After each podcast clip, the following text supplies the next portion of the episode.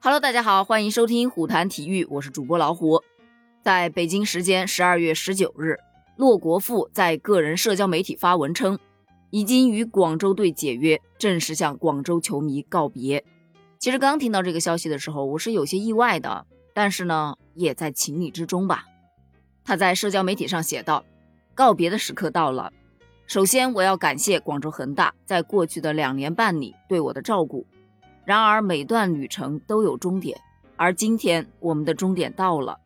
穿上这些年中国联赛最具殊荣的球衣，是我莫大的荣幸。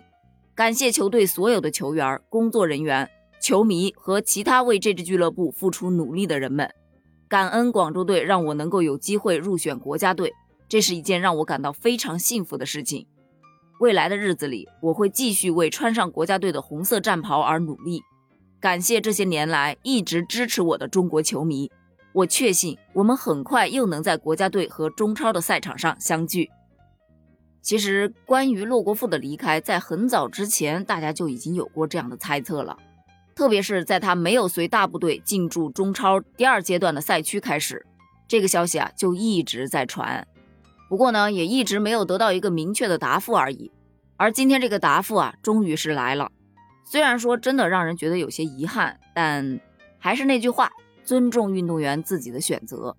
因为据北京青年报报道称，广州队现在已经经济非常困难了，都没有钱请翻译了，所以这些规划球员已经无法处理个人事务。那么他们选择暂时离开，可能还真的是一个明智的选择吧。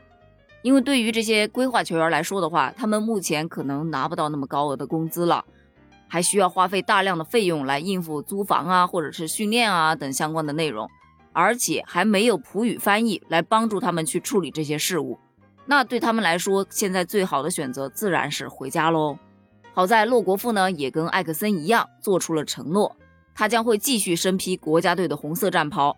那么也就是说。他们此番回去是不会退出中国国籍的，只要中国队需要，他们依旧会回来。而这个消息对于新上任的国足主帅李霄鹏来说，真的是一个不小的打击啊！前路漫漫，困难重重。这国足一月份啊就要跟日本和越南交手了，而这么多规划球员全部都回去了。没有系统的训练和比赛，到时候能不能够有体力，或者说能不能够保持一个非常良好的竞技状态，真的是值得打一个大大的问号。哎，本期节目就聊到这里吧。关于这件事儿，你又是怎么看的呢？欢迎在评论区留下你的评论哦，咱们评论区见，拜拜。